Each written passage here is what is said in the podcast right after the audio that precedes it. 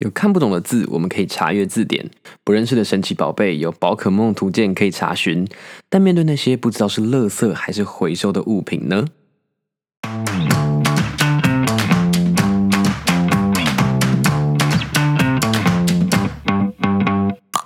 欢迎收听一口多多绿，我是花田，这是一个和你分享环境永续的节目。每一次用三个关键字带你认识在生活里有趣的环保小故事。让我们为环境开喝，Cheers！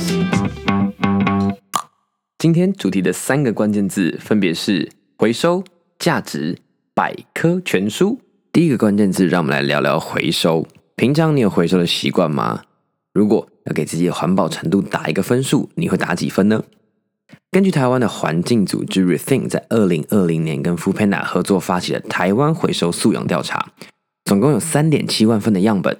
调查的结果显示，有超过九成的民众自认为自己拥有回收的好习惯。但有回收真的就是好棒棒的环保公民吗？你的环保程度分数一定很高吗？会这样问，当然答案是否定的。请让我戳破你这个美好的幻想泡泡，就像是各地环保局组织的破袋大军戳破我们家垃圾袋一样。根据环保署一百零八年度垃圾破袋采样分析资料。一般垃圾当中，就是一包垃圾里面至少有四成应该被归类在回收或是厨余里面。这些东西不应该被丢到垃圾里面，但它却出现在你们家的垃圾袋当中。但除了有一些是明智未开乱丢垃圾的人以外，既然已经有九成的民众自认拥有回收的好习惯，那为什么还有四成这么多的垃圾被丢错呢？让我们来想象一个丢垃圾的情境。你手上拿着一个即将被丢掉的垃圾，然后走到垃圾的回收区或是分类区之前，你看到了一些回收桶，上面标示着宝特瓶、铝箔包、铁铝罐，然后纸容器、一般垃圾、厨余桶。然后你开始分析你手上的这个垃圾，嗯，它如果是宝特瓶或是铝箔包，或是一个被你吃过的鸡骨头，你可能很容易可以判别它应该被丢在哪里。可是，如果是一个立可带，是一个信用卡，或是一个橡皮筋。你会发现，哎，我到底应该丢在哪里呀？这或许是很多人在生活当中曾经遭遇过的情境，也是为什么在一般垃圾当中还会有平均四成的垃圾是被丢错的。这不全然是丢垃圾人的问题，不同的县市有着对于垃圾回收不同的收收的标准，公家的垃圾车、大楼的子母车、素食餐厅，每个地方对垃圾分类的标准也都各不相同，从结构性。到大众的教育，如何把垃圾丢对，不只是政府，也是身为这九成我们自认拥有回收好习惯的民众可以好好努力的地方。提到教育，我自己回想我求学的经历，好像真的没有针对，比如说丢垃圾或是回收这件事情，有太多的印象，甚至我可能连到底为什么这些东西可以回收，这些东西不能回收，我都不知道。那就要谈到今天的第二个关键字，就是回收的价值。在谈论价值之前，让我们先来想想看，回收的目的到底是什么？回收的目的当然是希望这些东西有机会再次被利用，减少源头的开采，减少资源的耗损，减少环境的负担。其中的关键就在于一个物品的回收价值，它其实是由买卖双方市场所决定的。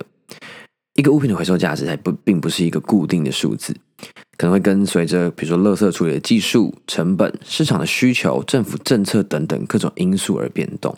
这就是为什么刚刚提到，每一个地方，可能每一个不同县市、不同的收受单位，它的回收或是垃圾分类的标准各有不同的原因之一。但简化来看，回收价值还是可以被四个主要的因素来决定。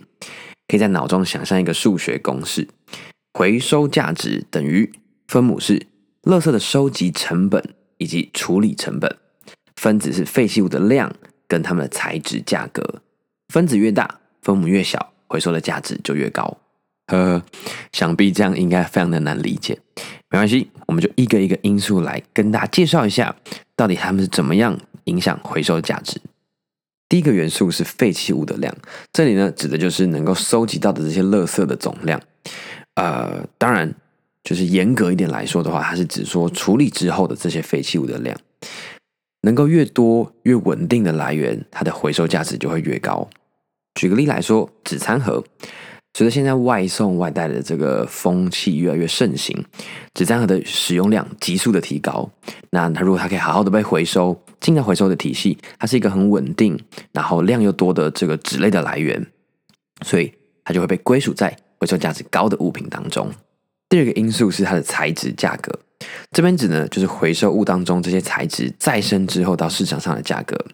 如果它的贩售价格很高，回收商也就更愿意花钱把它收购回来。而通常这种材质价值高的东西，它的原料开采成本也会比较高。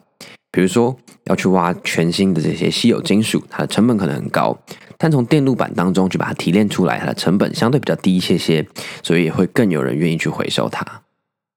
第三个就是它的收集成本，就指收集这些垃圾的需要耗费的成本，通常最大宗的应该还是它的运费啦。比如说，保丽龙很轻、很细小，然后它体积又很大，所以它的运送成本就会很高，然后它的回收价值就会降低。另外一个方面来看，比如说我们把宝特瓶给压扁，那这样就可以提高它的运输效率，那降低它的收集成本，那也提高它的回收价值。而最后一个就是处理成本，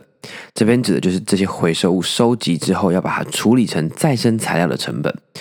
基本上。你要把所有东西都把它处理成再生材料，几乎都是可行的，只是可能有些技术门槛很高，让它的处理成本变得非常非常高，那就会降低它的回收价值。面对这些太贵的回收材料，作为一个理性的商人，那当然还是会选择可能开采新的、比较便宜的这些原料。所以这个东西到底可不可以回收，基本上就是受这个物品的回收价值所决定。但就像刚刚讲的。基本上，这个回收价值它会随着时间、随着技术、随着政策不断的变动。对于一个一般大众来说，我要知道每一个物品的回收价值又是一个浮动的数字，基本上是不太可行的事情。所以，让我们来到今天的第三个关键字：如果有一本告诉你各种物品的回收价值以及要如何分类的百科全书可以查询，那就太好了。于是，贴心的 Rethink 邀请了资讯改造狂 Relab 跟回收专家 Renato Lab 这三个 R 一的组合，合作完成了回收大百科的网站。目前里面精选了台湾常见的一百零一项垃圾，